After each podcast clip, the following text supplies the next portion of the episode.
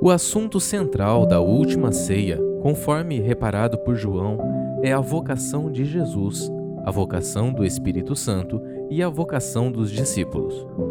A ceia do Senhor tem como princípio o serviço e nos prepara para nossa entrega pública, como Cristo fez no Calvário ao morrer por nós. Seguiremos assim nesta estação de preparação para a Páscoa, cultivando um espírito humilde e de reverente submissão. Bem-vindo à série Ele Veio para Servir. Bom dia, irmãos. Tudo bem com vocês? Dá um bom dia para quem você não deu ainda. Gente, eu estou muito feliz porque é domingo, né?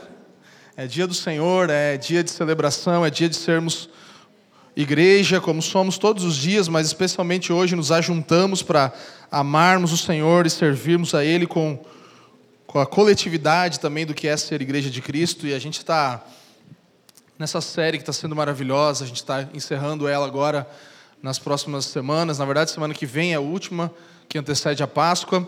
Essa série, ela intencionalmente faz parte de uma jornada caminhando para a Páscoa. Né? Nós falamos sobre ceia, é, o que houve, o que aconteceu na última noite, né? na noite em que Jesus foi traído. E o serviço, assim como a ceia, foram marcantes para a vida da igreja nesse momento, nessa noite. Então a gente está nessa caminhada aí, lembrando disso. Dentro do calendário cristão, esses 40 dias que antecedem a Páscoa são conhecidos como, como quaresma, né? Então a quaresma, ela, ela fala de 40 dias de preparação para a Páscoa. E nós estamos agora já nos aproximando da Semana Santa também. E nessa manhã a gente vai para mais uma palavra dessa série. Então a gente vai ler um texto bíblico, mas eu quero primeiro falar sobre o tema. Então, ele veio para servir é a, o tema da nossa série e hoje falaremos sobre reverente submissão. Esse é o tema da palavra dessa manhã. Reverente submissão. Então, aqui nós falaremos sobre o espírito do serviço nessa manhã. Vamos juntos primeiro fazer a leitura bíblica e assim prosseguimos.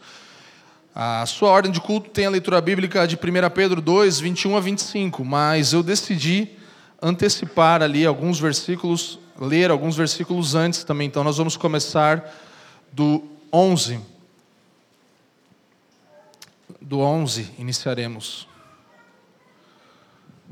Para ter um pouco mais de contexto, que a gente está aqui em busca de compreender o espírito desse texto, aquilo que esse texto comunica na sua essência e no seu todo, não necessariamente todas as pequenas partes, porque não teremos como fazer isso. Estamos em uma série um pouco mais temática, que é expositiva também de alguma forma, mas não tão, tão focada em um texto só. Então a gente vai passar pelos primeiros versículos para depois cair no versículo 21 em diante. 1 Pedro 2, versículo 11, diz: Amados, exorto-vos como peregrinos e forasteiros que sois, a vos absterdes das paixões carnais que fazem guerra contra a alma, mantendo exemplar o vosso procedimento no meio dos gentios, para que, naquilo que falam contra vós outros como de malfeitores, observando-vos em vossas boas obras, glorifiquem a Deus no dia da visitação. 13: Sujeitai-vos a toda instituição humana por causa do Senhor, quer seja ao rei como soberano, quer às autoridades como enviadas por ele, tanto para castigo dos malfeitores como para louvor dos que praticam o bem. Porque assim é a vontade de Deus, que pela prática do bem façais emudecer a ignorância dos insensatos, como livres que sois não usando, todavia, a liberdade por pretexto da malícia, mas vivendo como servos de Deus. Tratai todos com honra, amai os irmãos, temei a Deus, honrai o Rei. Versículo 21. Porquanto para isto mesmo fostes chamados, pois que também Cristo sofreu em vosso lugar, deixando-vos exemplo para seguirdes os seus passos o qual não cometeu pecado, nem dolo algum se achou em sua boca. Pois ele, quando ultrajado, não revidava com ultraje. Quando maltratado, não fazia ameaças, mas entregava-se àquele que julga retamente. Carregando ele mesmo em seu corpo sobre o madeiro os nossos pecados, para que nós, mortos para os pecados, vivamos para a justiça. Por suas chagas fostes sarados. Porque estáveis desgarrados como ovelhas, agora, porém, vos convertestes ao pastor e bispo da vossa alma. Clique na sua cabeça, vamos orar ao Senhor. Pai, nós te damos graças por tua palavra maravilhosa nessa manhã. Mais uma vez, viemos humildemente diante do Senhor, agradecendo, porque podemos ouvir a Sua voz ainda hoje. E agora mesmo pedimos, acalma os nossos corações, aquieta a nossa alma Faça-nos deixar toda distração de lado e, pela iluminação do Teu Espírito, que possamos compreender verdades eternas nessa manhã. Verdades que nos mudem, que nos moldem, verdades que nos encorajem, que nos desafiem a viver uma vida mais santa. Nós te agradecemos porque o Espírito Santo que inspirou as Escrituras é o mesmo que ilumina elas para nós nessa manhã. Nós te damos graças porque sabemos que bom alimento dos céus vem sobre nós quando nos juntamos como igreja para ouvir a tua voz através da tua palavra. E te, te, agradecemos e te dizemos muito obrigado por alimento, por tudo aquilo que tu tens provido, em nome de Jesus. Amém. Amém, meus irmãos. Então, esse texto bíblico, ele de fato comunica o espírito da submissão que deságua no serviço, que é o tema da nossa série, né? Aqui nós temos o espírito do serviço cristão, que é uma reverente submissão, uma submissão que é pautada, que é guiada pela reverência ao Senhor. Nós nos submetemos uns aos outros por causa da reverência ao Senhor. Eu quero passar com vocês, só para dar aqui o nosso, o nosso, nosso set list, o nosso guideline aqui, né, por onde a gente vai passar, para você saber, que você achar que quando será que vai acabar essa pregação? Então você vai olhar para os pontos que eu estou falando, aí você vai entender. Então, a gente vai falar sobre o que é submissão em primeiro lugar. Depois nós vamos falar sobre a quem nos submetemos. Em terceiro lugar, sobre por que devemos nos submeter, por que viver em submissão. E em quarto, como nos submetemos uns aos outros. Então, o que é submissão, a quem nos submetemos, por quê e como. E encerramos com algumas aplicações práticas nessa manhã também. Então, em primeiro lugar, a pergunta que não quer calar é: o que é submissão? O que é submissão?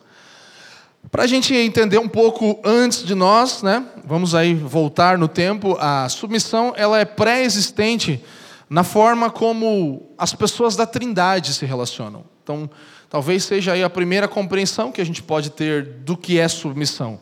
Pai, Filho e Espírito Santo se submetem mutuamente. Pai, Filho e Espírito. A Trindade é a pré-existência da sujeição, da submissão. E eu quero também falar algo em relação à palavra. A gente vai falar às vezes submissão, às vezes sujeição. Se você for para alguns campos do conhecimento, vai haver distinções entre sujeição e submissão. Mas para a nossa compreensão bíblica, teológica, de prática cristã, sujeição e submissão são a mesma coisa. Nós estamos falando não de um tipo de, de, de algo que, que, oprime, você está sujeito a algo, é, sujeito à escravidão, por exemplo. Então, esse, esse é, um, é uma leitura pós-moderna desses textos, dessas palavras, desculpe. Nós não precisamos ter esse tipo de óculos para ler. Quando falamos de submissão e de sujeição, dos parâmetros bíblicos, estamos falando da mesma palavra original. Então, sujeição e submissão na Bíblia são a mesma coisa. Então, Deus, assim como a Trindade é, nós também fomos criados por Deus para sermos seres relacionais, seres que amam, seres que cuidam uns dos outros. Pelo menos assim deveria ser. E também há uma relação de hierarquia e autoridade em todas as coisas criadas. Há ciclos, há, há, há ordens. Essa disciplina é uma disciplina espiritual, a sujeição, a submissão. E é uma disciplina comunitária, não é uma disciplina individual ela é comunitária, ela é para ser vivida em comunidade. E também, infelizmente, é a disciplina espiritual que talvez mais seja deturpada também. Ela sofreu extremos abusos ao longo da história. Então, a, submissão, ela precisa ser restaurada, ela precisa ser colocada no seu lugar original, no seu propósito principal. Então, estamos trabalhando por isso na caminhada cristã. E aí você tem também o que é insubmissão? Insubmissão é aquele, aquela, aquela, aquele desejo de querer as coisas do jeito que eu quero. Eu quero assim porque eu quero assim porque eu quero assim. Eu quero do meu jeito. E esse é um grande problema em todos os ambientes onde há relacionamentos, começando relacionamentos de amizades, de, de relações é, amorosas, né, casais, homens e mulheres, os ambientes da igreja, onde se manifesta esse tipo de postura, sempre há dano. É o tipo de relação em que ninguém quer ceder, né? Quem é casado, levanta a mão. Quantas vezes você já não passou por esse momento do ninguém quer ceder? Esse é o momento da insubmissão. Aí o marido já olha para a esposa: é você que não se submete a mim. Calma, a gente vai chegar lá, relaxa. Né? Eu já fui esse cara, a Jaque está ali para comprovar.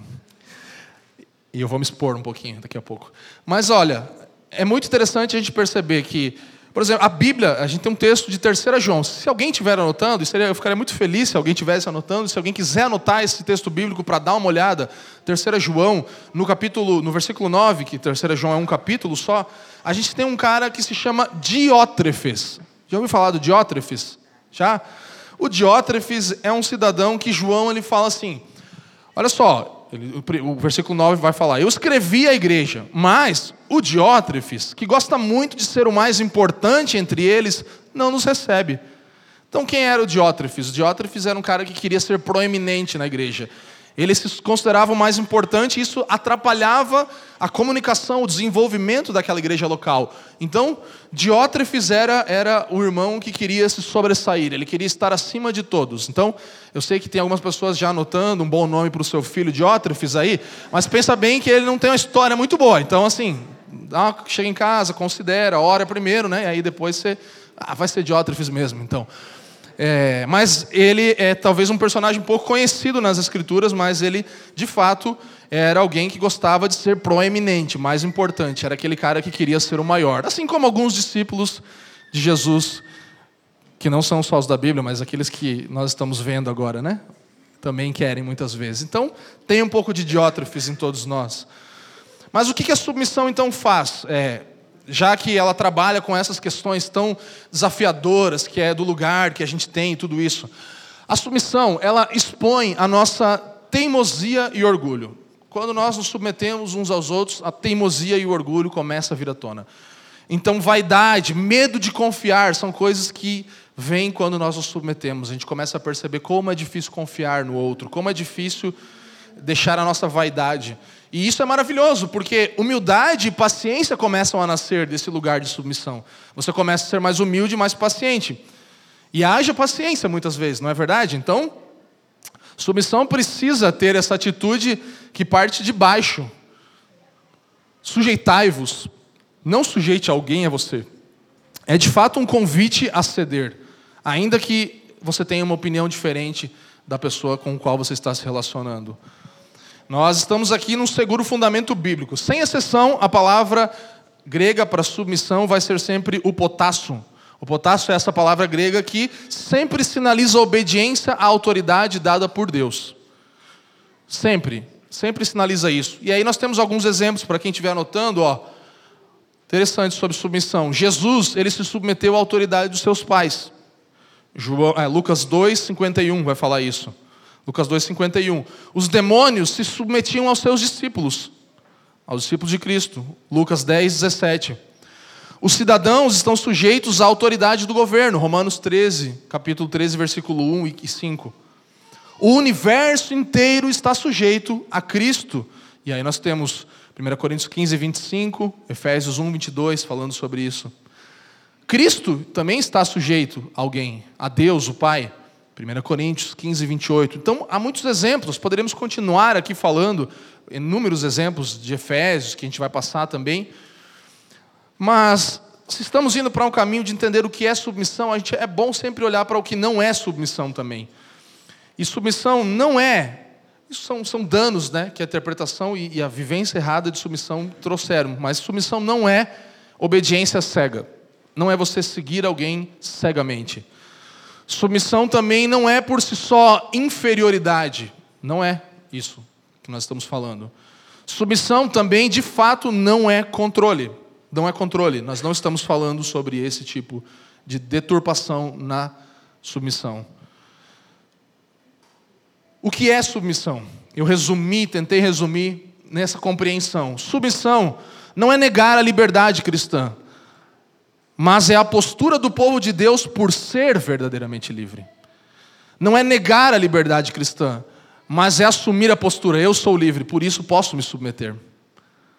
A submissão cristã é, antes de tudo, uma natureza. Não é só um ato, ah, eu vou me submeter, uma atitude de submissão. Não, é uma natureza que eu e você recebemos em Cristo. É por meio dela que encontramos a distinção entre apenas servir e, de fato, ser um servo. Então você pode muitas vezes servir, mas não ser um servo, porque você está vivendo a submissão de forma não cristã. Há uma compreensão de que nós somos servos agora, não mais escravos do, do pecado, mas servos. Então, não é sobre você fazer coisas, mas fala de um tipo de pessoa que eu e você nos tornamos em Cristo e estamos nos tornando a cada dia pelo Espírito mais semelhantes a Ele. Amém? Você está comigo? Então, esse é o, o que da submissão. E agora quem? A quem nos submetemos? Então nós temos pelo menos aqui cinco formas, de acordo com as Escrituras, de entender a quem nós devemos submissão. Em primeiro lugar, a Deus. Diga comigo, a Deus. As Escrituras. Vamos lá. A nossa família. Ao próximo. Ao corpo de Cristo. Esses são os tipos de submissões requeridos para um, de um cristão.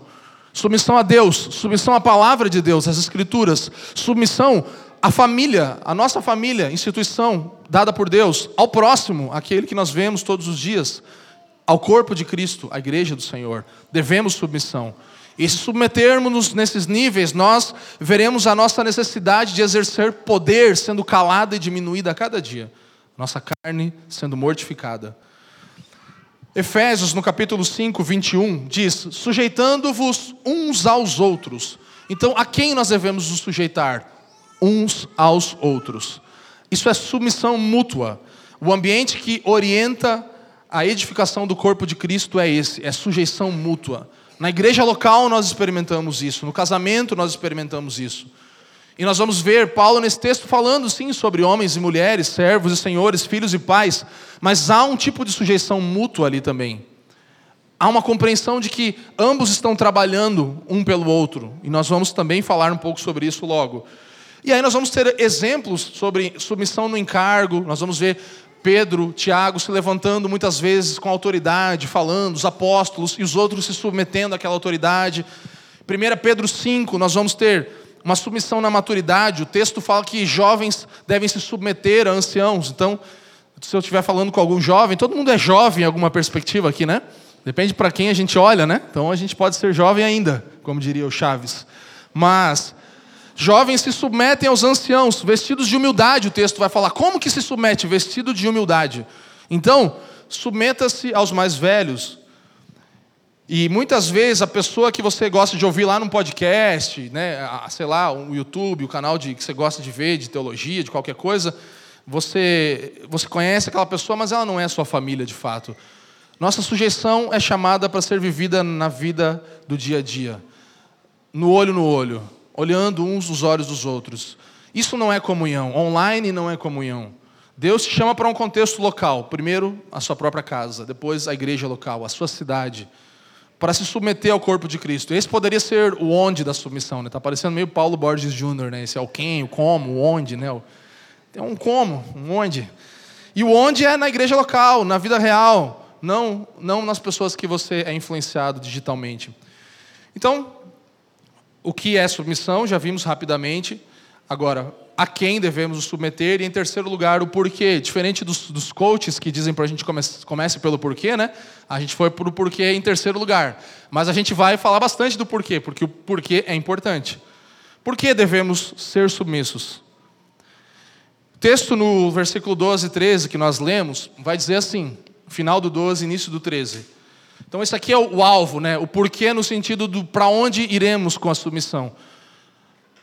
Observando-vos em vossas boas obras, aqueles que nos observam em nossas boas obras vão fazer o quê? Glorificar a Deus no dia da sua visitação. Sujeitai-vos a toda instituição humana por causa do Senhor. Então, esse é o alvo, esse é o objetivo, esse é o para que nós devemos nos sujeitar para que Deus seja glorificado. Por causa do Senhor, nós nos sujeitamos uns aos outros. E onde eu quero gastar mais tempo é na razão. Por que devemos um princípio, né? O princípio que nos leva à sujeição e à submissão mútua. Então, pulamos para o versículo 16, que diz: Como livres que sois, não usando todavia a liberdade por pretexto da malícia, mas vivendo como servos de Deus. Então, por que nós devemos nos sujeitar uns aos outros? Porque nós somos livres em Cristo. Por causa da liberdade que nós usufruímos na vida cristã através do sacrifício do Cordeiro de Deus. Nós somos livres em Cristo, irmãos. É isso que nos faz poder servir uns aos outros. Preste atenção: ser livre em Cristo não é fundamentado em escapar de servir, mas numa mudança de Senhor. Essa é a liberdade cristã, você entendeu?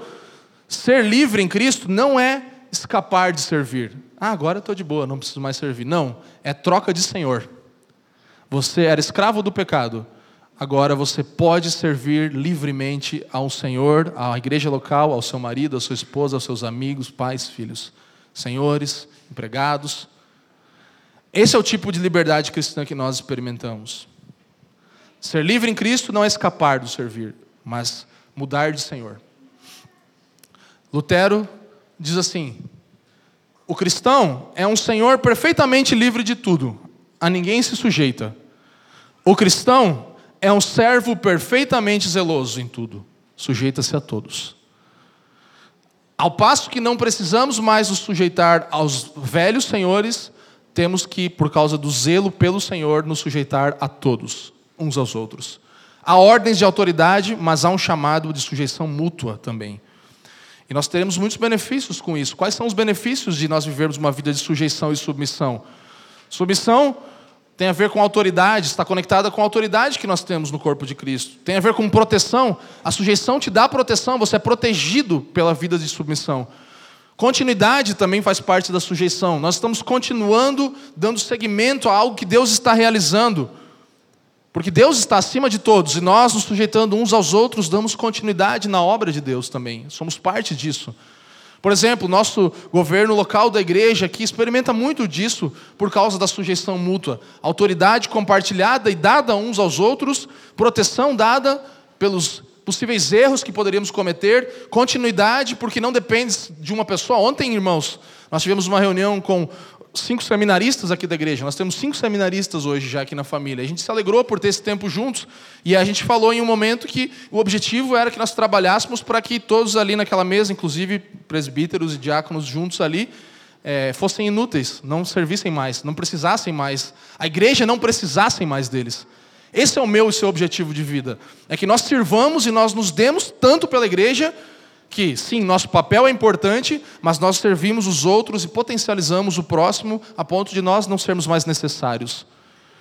Hoje nós temos buscado isso, ser uma igreja em que, se um pastor for para outro lugar, morrer, sei lá o que acontecer, não tem problema, a igreja não para, porque não está construída sobre uma pessoa. Esse é, o, esse é o tipo de sujeição que a mutualidade começa a gerar. Você não tem um caráter de uma pessoa sendo destacada. E esse é o chamado. Então, Primeiro, o porquê da submissão é porque nós somos livres em Cristo. E o segundo é um porquê mais futuro. Nós fazemos isso por quê? Porque nós seremos cheios do Espírito ao fazermos isso. Como? Mais uma vez, Efésios, no capítulo 5. Olha só, o texto está falando, você conhece o texto, está falando assim: não vos embriagueis com vinho, no qual há dissolução e tal. E aí ele continua falando o quê? Enchei-vos do Olha só, enchei-vos do Espírito. E aí Paulo parece dar aqui, né? As, as, as, as formas, né? Então, como? Enchei-vos do Espírito. Aí você pergunta, como, Paulo? Aí Paulo fala, falando entre vós com salmos, entoando e louvando a Deus de coração, ao Senhor com hinos e cânticos espirituais. Louvando. Então é uma forma de nos enchermos do Espírito, pelos louvores, dando graças ao Senhor. Segunda, a segunda parte, dando graças ao Senhor sempre por tudo, a Deus e ao Pai em nome de nosso Senhor Jesus Cristo. Então, a gratidão é uma forma de nos enchermos do Espírito também. E depois ele vai falar como? Como que nós nos enchemos do Espírito? Está escrito? Sujeitando-vos uns aos outros. Você quer ser cheio do Espírito? Sujeite-se ao seu irmão. Cante, adore, louve, seja grato em todo o tempo, mas sujeite-se ao seu irmão. E aí Paulo vai continuar falando como? Maridos, esposas, esposas, maridos, pais, filhos, filhos, pais, senhores, empregados, empregados, senhores. Uma sociedade toda submissa uns aos outros, que parte de uma família, que passa pela igreja, que aquelas pessoas estão buscando ser cheias do Espírito. Então, talvez você esteja atrás do avivamento. Aqui tem uma receita para avivamento, né? Como experimentar um avivamento? Sujeitando-se uns aos outros. Isso pode mudar o mundo. De fato quando nós nos sujeitarmos uns aos outros. Eu escrevi um texto recentemente para cultivar e guardar, e eu extraí uma parte desse texto porque eu falei sobre isso lá e traz uma compreensão mais do que eu tentar explicar, então eu vou ler. Sempre devemos lembrar-nos de que o cristianismo, o próprio evangelho, alcança e toca todas as áreas do nosso ser. Não há compartimentos, amém? Amém?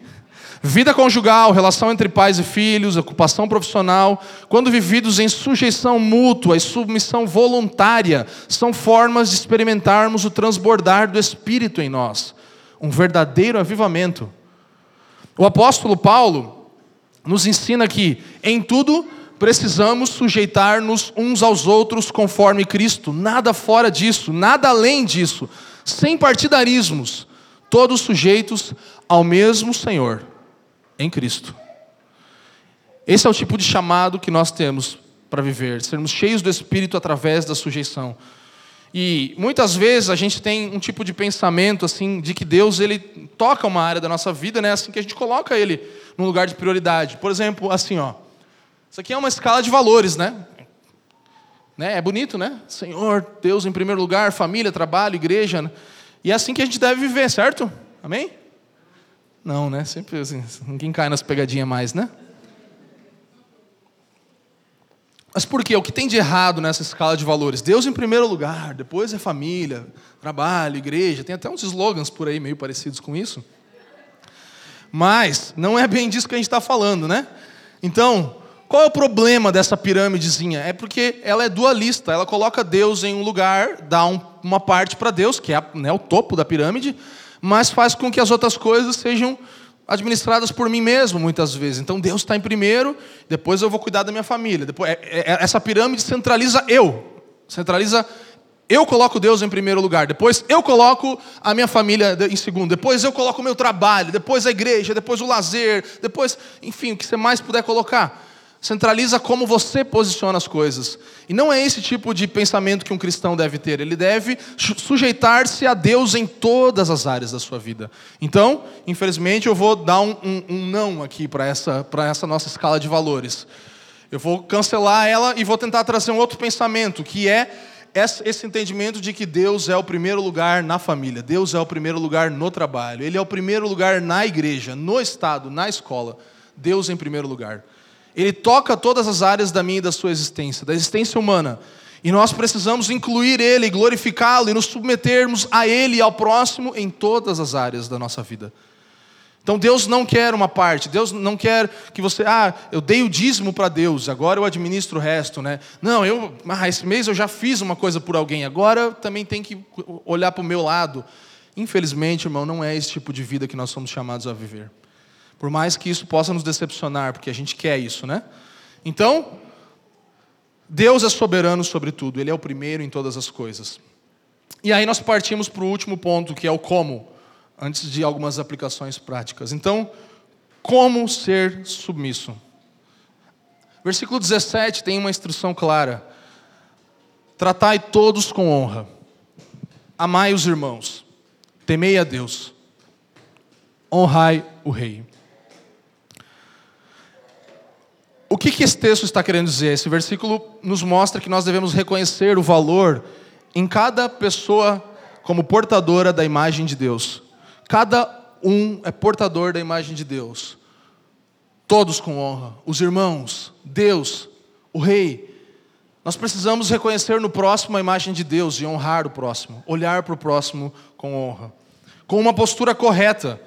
Então, esse como, ele passa por duas coisas que eu quero trazer para a gente. Então, a primeira coisa dessa postura que nós devemos ter para com o próximo é voluntariamente. Então, como Cristo nos ensina que devemos nos sujeitar uns aos outros? Com o próprio exemplo dele. Ele foi o cordeiro que voluntariamente foi levado ao matadouro. Ele foi o sacrifício vivo, né? Ele foi voluntariamente para o altar. Ninguém matou ele e arrastou ele. Ele foi o sacrifício vivo, que foi voluntariamente para o altar. Então, voluntariedade é o primeiro como. Sujeitando-vos. Mais uma vez lá em Efésios. Sujeitando-vos. Não é sujeitando os outros a mim.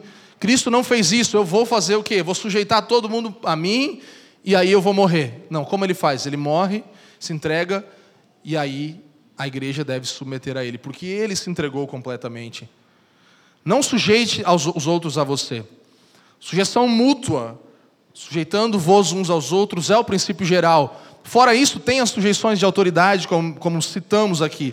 Mas a submissão voluntária é querer ser voluntário, é querer ser sujeito, é querer se entregar pelo outro.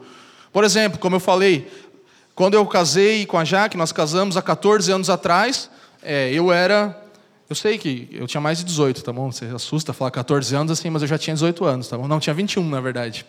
Então, 14 anos atrás, nós nos casamos, e aí eu, como um bom crente, né, que conhece a Bíblia, e sabia que o quê? Que a mulher tem que se sujeitar ao seu marido, né? E aí eu era aquele cara que exigia a submissão da minha esposa. Não, você, tá, você não está sendo submissa, quem dá a, a, a ordem sou eu e tal. E, e a gente brigava, e claro, e eu era imaturo também, né? ainda estava me formando como um homem, né? quanto mais como um cristão, discípulo de Cristo. Isso não deu certo, isso não dá certo, não tem como, não funciona desse jeito. Por que, que a sujeição mútua deve acontecer? Porque, por mais que você possa olhar e talvez pensar, não, então você vai falar que o marido tem que se sujeitar à esposa? Sim, Sim, por quê? Porque Cristo fez isso. Se Ele é o exemplo para nós, como Cristo tem a submissão da sua igreja? Se entregando e morrendo por ela. É assim que Ele tem a sujeição da sua esposa. Como um pai vai ter a obediência do seu filho? Se entregando, fazendo, amando o seu filho, mostrando para ele o caminho, muitas vezes passando por baixo também, para que ele seja o exemplo a ser seguido. E eu não estou falando aqui sobre inversão de papéis, não é isso. Tem ordens claras um senhor, um, um, um, empregado e tudo isso, mas como que ele vai conquistar o coração do seu empregado, o Senhor? Se sujeitando, mostrando para ele um caminho, um caminho mais excelente, um caminho de se baixar e ir por baixo. E a sujeição complementar ali vai ser uma consequência daquilo. Então nós erramos muitas vezes querendo fazer com que os outros se sujeitem a mim, a nós. Nós mesmos aqui, como pastores, a gente conversa e fala assim: é, é difícil ser do jeito de igreja que a gente é, porque a gente não impõe autoridade como pastor sobre ninguém. E aí, às vezes, alguém tem aquela, aquele excesso, né? Tipo assim, não respeita a autoridade. Mas tudo bem, não, não é um problema nosso, é um problema que precisa ser reestruturado dentro daquela pessoa. Então, não exija submissão de ninguém. Se submeta, se entregue.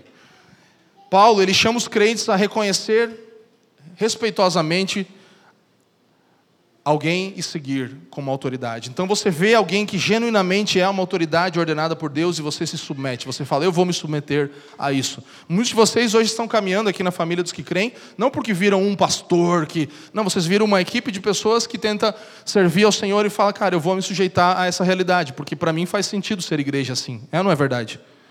Amém ou não amém? Então, isso não é mérito de ninguém, isso é, é uma busca de viver uma, uma forma bíblica de sujeição mútua. E é assim que nós devemos fazer. Então, Paulo está falando: onde quer que você encontre uma autoridade legítima, Paulo está dizendo: siga ela, submeta-se a uma autoridade legítima que você encontrar. Se você, mulher, namorada, né, ainda mulher, ainda não está namorando, e está procurando marido, você fala, cara, eu encontrei nessa pessoa alguém que legitimamente representa para mim a autoridade. Então, entre nesse caminho, se submeta. Se você está numa caminhada de, de, de, ter alguém tocando na sua vida, no discipulado, no pastoreio, acha alguém e fala, cara, eu vejo autoridade, eu quero que você se submeta, me, quero me submeter a você. Quando foi a última vez que você olhou para alguém e falou assim, olha para a minha vida, interfere na minha vida? O que você vê em mim que eu preciso mudar? Porque eu vejo Cristo em você, então você poderia olhar para mim e ver a minha caminhada, meu casamento, como eu me comporto. Quando você fez isso a última vez com alguém? Quando você achou alguém investido de autoridade do Senhor, que eu não estou falando de um pastor necessariamente, mas alguém que você confie e olhe e fala: essa pessoa pode interferir na minha vida, e se submete a ela. Eu faço isso com a Jaque, nós fazemos isso em casa muito, tentamos olhar um para o outro. E aí, claro, depois de falar e falar, olha para mim, veja o que eu tenho que mudar, como é que eu tô e tal. Aí você tem que ficar quieto, né? Porque você vai querer justificar e tal. Entra aquele rolê todo, né? Não, mas é que esse dia, tal, que não, é que não é sempre também. E a gente vai nesse caminho. É, é a nossa natureza que ainda está ali, né? A gente luta com isso. Mas ficar em silêncio e tipo receber cada uma daquelas palavras e às vezes com dureza, mas se submeter a isso. Então, submissão, irmãos, ela não começa apenas com uma decisão que é tomada, começa muito antes. A submissão e sujeição começa bem antes de você tomar uma decisão. Começa no seu coração, começa na sua postura, começa numa decisão interior. Então, o segundo como é o do título dessa mensagem. Então, em reverência, em reverente submissão. Esse é o como da sujeição. Nós nos sujeitamos reverentemente. Esse texto é o texto que dá origem e dá inspiração a uma canção nossa. Hebreus 5:7 diz o seguinte, versão King James atualizada: Durante seus dias de vida na terra, Jesus ofereceu orações e súplicas em clamor com lágrimas, aquele que o podia salvar da morte, tendo sido ouvido por causa da sua reverente submissão. Aqui nós temos o exemplo de Cristo, que chorou, que clamou, que esteve diante do Pai pedindo a Ele que o auxiliasse, se submeteu. Reverente submissão aqui é um pedido submisso do Filho de Deus que se torna homem e agora se submete ao seu Pai como homem, que teria toda a autoridade, todo o poder e toda a glória para simplesmente dar um estalar de dedos ou pensar e tudo acontecer. E ele se submete, ele se abaixa e ele fala: Deus, Ouve a minha oração, Pai. Eu me submeto a você. A reverente submissão é Jesus, como humano, se submetendo ao Pai e esperando por uma resposta. Imagina só que absurdo, Jesus esperando uma resposta de oração do Pai. Esse é o tipo de reverência que nós somos chamados a viver, não importa a autoridade que nós achamos que possamos ter. A reverência de Jesus era a base para as orações, para a vida de oração de Jesus.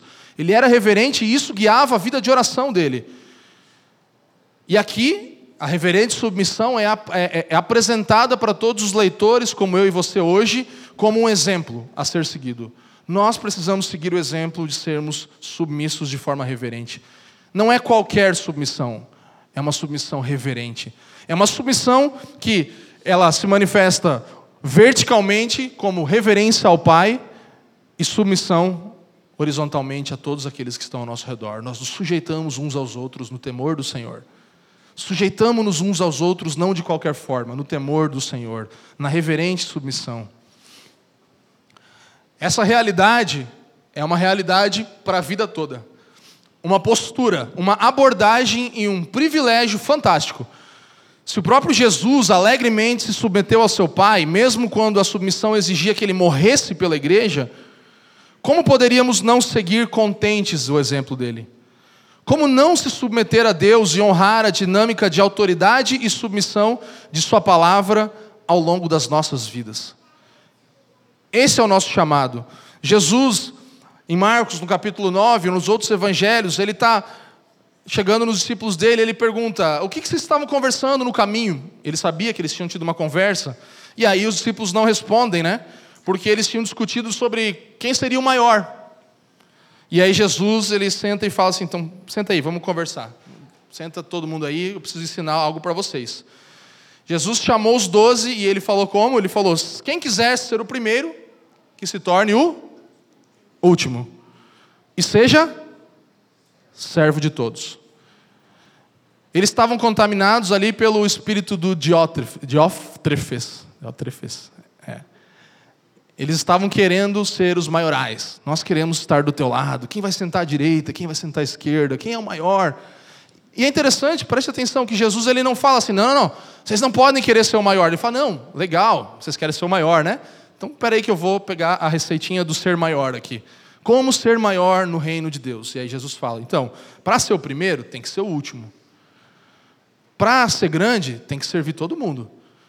E vocês podem ser grandes, tanto que Jesus é o maior no reino dos céus, porque ele é o que mais serviu e mais se entregou.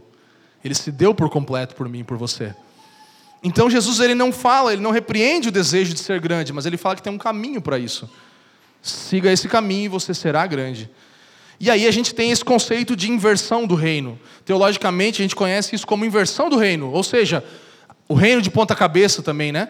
O ensino de Jesus é como entregue a sua vida para encontrar ela. Considere os outros superiores a você mesmo, mesmo os que você sabe que são inferiores. Nos submetermos uns aos outros em amor. Essa é a dinâmica do reino de Deus. Jesus fala: aquele que quer ser o maior, sirva a todos. Se entregue por todos. Essa é a lógica invertida de Jesus e do reino de Deus a respeito da compreensão de coisas como força, como riqueza, como poder. Que nós temos uma compreensão do que é força, do que é riqueza e do que é poder. Mas nessa inversão do reino de Deus, tudo isso funciona diferente. Inverte noções que o senso comum tem sobre maior, menor, primeiro, último. São coisas invertidas no reino de Deus. São coisas que não podem ser compreendidas pela mente humana. Conceitos, inclusive, que para nós não são compreensíveis no jeito do reino de Deus muitas vezes, como lei e graça, por exemplo, como juízo e misericórdia, como castigo e salvação. Às vezes o que parece castigo é salvação, mas o que é salvação parece castigo. Não é meio assim? Vingança, perdão, ganhar e perder, né? Ah, mas eu perdi. Não, você ganhou. Nossa, mas eu ganhei. Não, você está perdendo. Difícil, né? A gente precisa do Espírito de Deus para compreender. Relação ódio, amor. O amor venceu. Será? Ah, mas parece que Deus me odeia. Será? Ou será que Ele te ama tanto que Ele está cuidando de você e não te entregando as suas paixões? Esses são os padrões invertidos do reino de Deus: guerra e paz. Ah, paz mundial, que venha logo a paz mundial. Estou em guerra. Morte e vida, né? Para viver tem que morrer. Para morrer tem que viver. É, é, é, desse jeito, é assim que as coisas funcionam nesse novo mundo de Deus, nesse novo padrão, que ele chama de reino de Deus, o meu reino. Assim é no meu reino. Tem um autor que chama Ruben Alves, e eu achei bem legal que ele fala sobre isso. Eu não estou recomendando todos os livros dele, ou falando que ele é um irmão, nada disso, mas tem, tem textos muito legais que ele vai falando sobre a lógica invertida do reino de Deus, e eu quero ler para você. Ele fala assim: Ele, Deus, sempre anda por lugares não previstos, na companhia de gente estranha, fazendo coisas meio esquisitas, tal qual Jesus Cristo, né? É, não é verdade o que te vê na Bíblia, às vezes fala. Ele traz do cativeiro um povo sem era nem beira ele faz uma mulher estéril dar à luz. Ele dá vida a um vale de ossos secos. Ele faz uma virgem engravidar. Ele dá tombos aos mais fortes. Ele põe os fracos nos lugares altos. Ele confunde os sábios. Ele joga mau cheiro sobre a piedade dos que confiam muito em si mesmos. Ele transforma heróis em vilões e vilões em heróis. É assim que o nosso Deus trabalha. É nisso que a gente precisa entender como funciona a submissão. Então, como? Mais uma vez, mas como? Como que servir Jesus? Como que como ser submisso? Como ter reverente submissão? Servindo como Jesus. O principal como da submissão é como Jesus. Como Jesus. Como me submeto? Como vivo isso? Como Jesus. E ele nos ensina: ora, se eu, sendo Senhor e Mestre, vos lavei os pés, também vós deveis lavar os pés uns dos outros, porque eu vos dei exemplo para que, como eu vos fiz, façais vós também. Esse é o como da submissão, como Cristo, da maneira de Cristo, do jeito dele. A natureza de Cristo, irmãos, é a nossa nova realidade experimentada para poder servir uns aos outros. Filipenses 2, outro texto bíblico, vou encher você de Bíblia nessa manhã. Filipenses 5, é, 2, 5 é, eu botei aqui? É. Nada façais por partidarismo ou vanglória, mas por humildade, considerando cada um os outros superiores a si mesmo. Não tenha cada um em vista o que é primariamente seu, senão também cada qual o que é dos outros. Tende em vós o que? O mesmo sentimento que houve em Cristo Jesus. Por quê? Como foi esse sentimento? Porque ele subsistindo em forma de Deus, não julgou como usurpação o ser igual a Deus. Antes, a si mesmo se esvaziou, assumindo a forma de servo, tornando-se em semelhança de homens e reconhecido em figura humana. E o texto vai continuar. morrendo, morte, morte de cruz, e ele vai para o mais baixo nível. Sujeição mútua nesse tipo de temor, o temor do Senhor. Considerando os outros superiores a você mesmo e a mim mesmo. Não buscando o que é meu, mas buscando o que é do próximo, o desejo do próximo. Como Jesus, que mesmo sendo Deus, escolheu ser servo de todos. Mesmo sendo autossuficiente, ele escolheu desenvolver o ministério dele pelo poder do Espírito Santo. Olha só. Já pensou, já parou para pensar nisso? Ele vem e ele atua no poder do Espírito Santo, sendo que ele é Deus. Ele se submete a atuar no poder do Espírito como um crente normal vive. Essa é a sujeição da Trindade. Mesmo estando acima de todos, ele escolheu habitar entre nós, entre os homens. E o versículo 20 e 21 do nosso texto de 1 Pedro vai falar sobre todo esse contexto e, e o autor diz: Isso é agradável a Deus. Viver desse jeito, submisso uns aos outros, como nós lemos lá, é agradável a Deus. É para isso mesmo que nós somos chamados. Então, se você estava na dúvida de qual é o seu chamado, hoje você descobriu qual é o seu chamado. Servir o outro com toda a intensidade e até o fim. Isso é agradável a Deus, irmãos. Isso agrada a Deus. Para isso eu e você somos chamados. Serviço e submissão estão conectados. O serviço ele precisa de uma postura de submissão reverente. Você foi criado para se submeter a alguém. Você foi criado para isso. Para se submeter, para se entregar, para se sujeitar ao próximo. Ninguém pode viver na caminhada cristã sem sujeição mútua. Você e eu somos chamados para nos submetermos a alguém. É daí que flui a graça de Deus. A obediência pela submissão vem desse lugar. Sabe, você pode escolher, e eu, eu e você podemos escolher entre orgulho e humildade. Né? O orgulho, pense no orgulho como um espelho. O que, que você vê no espelho? A si mesmo. E pense na humildade como uma janela. O que você vê pela janela? o outro, o próximo, a realidade além de você mesmo, para fora da sua casa.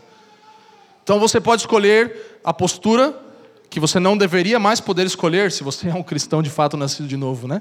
Mas nós nos posturamos muitas vezes no espelho do orgulho, esquecendo da humildade que é a janela para olhar para fora, para ver o próximo, para se importar com a realidade além de nós mesmos.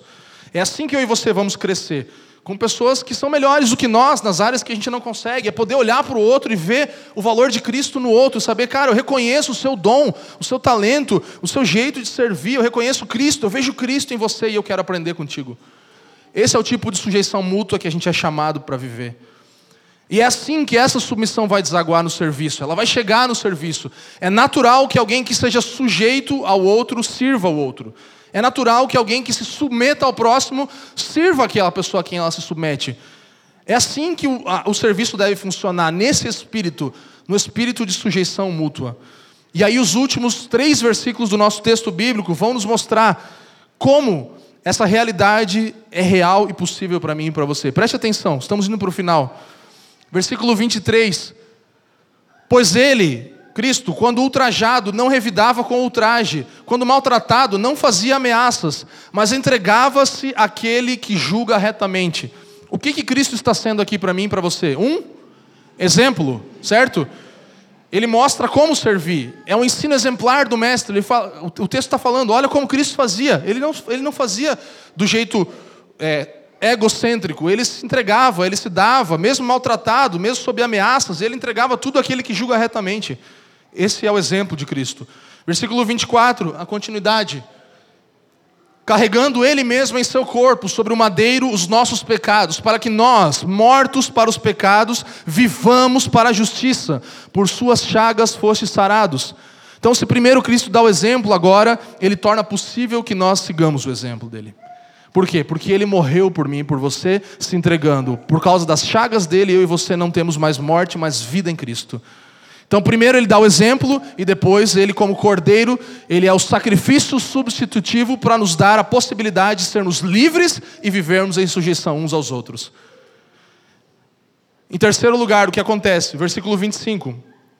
Por quê? Estáveis desgarrados, como ovelhas, agora, porém, vos convertestes ao pastor e bispo da vossa alma. Então aqui nós vemos ele como aquele que orienta e nos guia no processo de servirmos e nos sujeitarmos uns aos outros.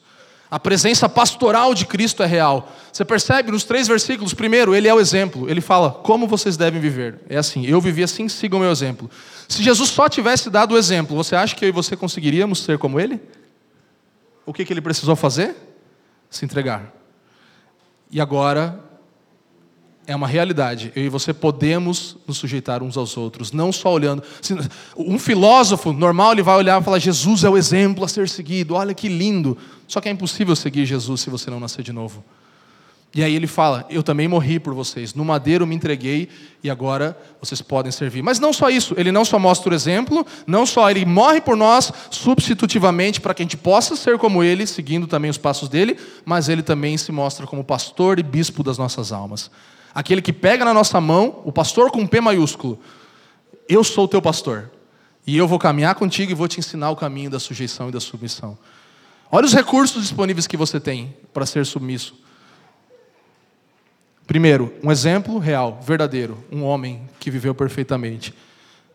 Segundo, se entregou, tornou da possibilidade uma realidade para mim e para você. Terceiro, ele pega na nossa mão e é nosso pastor e bispo, nos orienta, nos guia, bispo da nossa alma.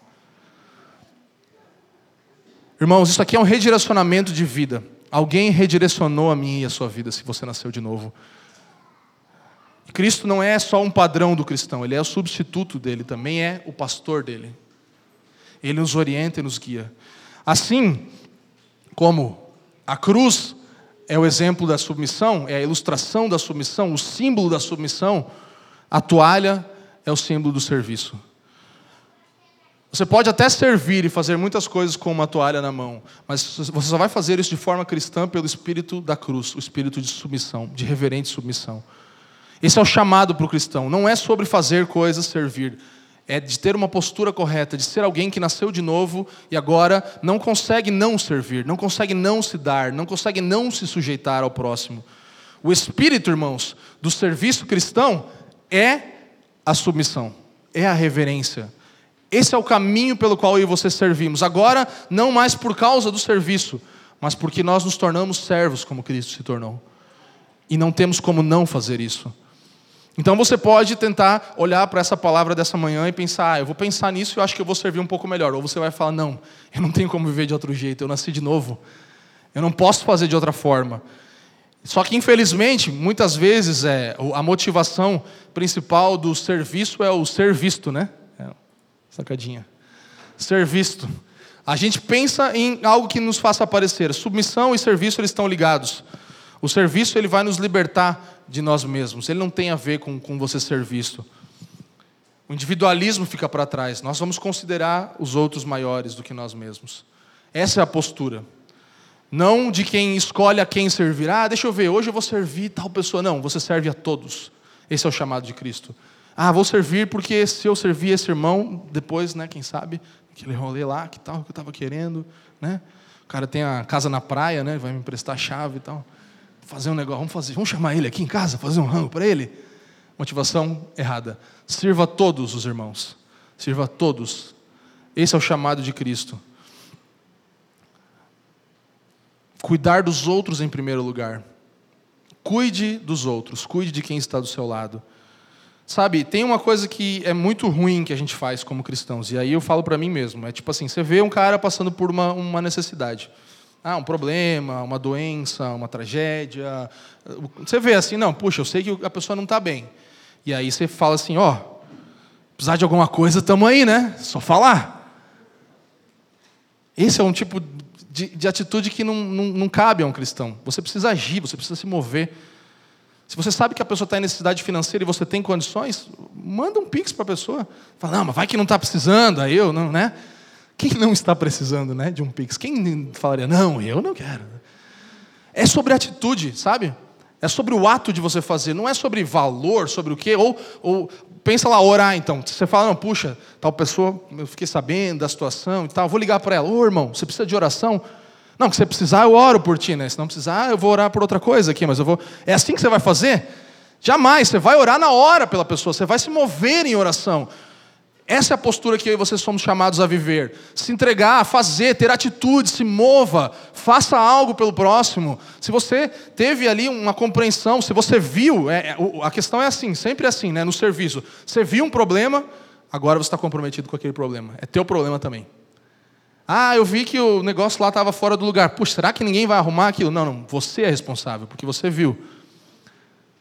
Será que ninguém vai, vai, vai ligar as luzes, que está tudo desligado? Não, você viu? Então você vai lá e fala, acho que esqueceram de ligar, posso ligar? Se você viu alguém em necessidade, você fala, puxa, vou ver se alguém pode ajudar. Não, você vai ajudar aquela pessoa. Esse é o tipo de caráter cristão no serviço que nós precisamos desenvolver. E vou chamar aqui a Teresa de Ávila para encerrar o nosso, nosso culto nesse domingo de manhã. E ela fala assim: Cristo não tem um corpo agora além do seu sem mãos, sem pés na terra, a não ser os seus. Seus são os olhos através dos quais ele olha com compaixão. Seus são os pés com os quais ele caminha para fazer o bem. Suas são as mãos pelas quais ele abençoa todo o mundo. Suas são as mãos, seus são os pés, seus são os olhos. Você é o corpo dele. Cristo não tem corpo agora na terra a não ser o seu. Nós somos o corpo de Cristo, irmãos. Nós somos chamados a continuar a missão de Cristo na terra. Eu e você somos o corpo dele aqui. Basta nós assumirmos o nosso lugar em submissão. Não é serviço pelo serviço, não é obra social para tirar peso da consciência. É em espírito de sujeição fazermos o serviço. É pelo espírito da cruz pegar a toalha. Não pegar a toalha só por pegar a toalha, mas pelo caminho da cruz pelo processo correto, pela caminhada correta. Vocês estão comigo, gente? Como deu tempo, de novo, eu vou passar sobre 17 práticas aqui. 17, meu Deus, né? Já. Não, é rapidinho. Queria que você lesse isso aqui com uma compreensão de que essas virtudes precisam ser parte da minha e da sua vida. E se a gente praticar essas realidades, a gente vai poder desfrutar de vida saudável e de sujeição uns aos outros. Então, são coisas bem práticas que eu destaquei e eu quero que você leia comigo agora em voz alta. Vamos lá, se prepara aí. Tá? Todo mundo pronto? Dois, três e vamos. Nós devemos permanecer ensináveis. Nós temos de poder ser corrigidos sem nos ofender. Nós devemos nos alegrar quando outros são celebrados. Nós não devemos nos comparar aos outros. Nós devemos ter sempre uma atitude de gratidão. Nós não podemos considerar nenhum trabalho pequeno demais. Nós nem sempre temos que estar certos. Nós devemos buscar naturalmente o conselho dos outros. Nós realmente devemos orar e não apenas falar sobre um assunto. Nós devemos admitir livremente nossas quedas, erros e falhas. Nós temos que viver para ajudar outros a serem bem-sucedidos. Nós não podemos nos ofender facilmente. Nós devemos nos recusar a viver com a sensação de justiça própria. Nós não devemos viver pensando que alguém nos deve alguma coisa nós temos que ser rápidos para perdoar e não guardar rancor. E por último, nós devemos ter confiança e contentamento em ser quem somos. Nós não devemos querer ser quem não somos. Amém? Obrigado por nos ouvir. A Família dos que Creem é uma igreja local em Curitiba comprometida com o Evangelho e a vida em comunidade. Para nos conhecer melhor e manter contato, acesse famíliadosquecreem.com.br.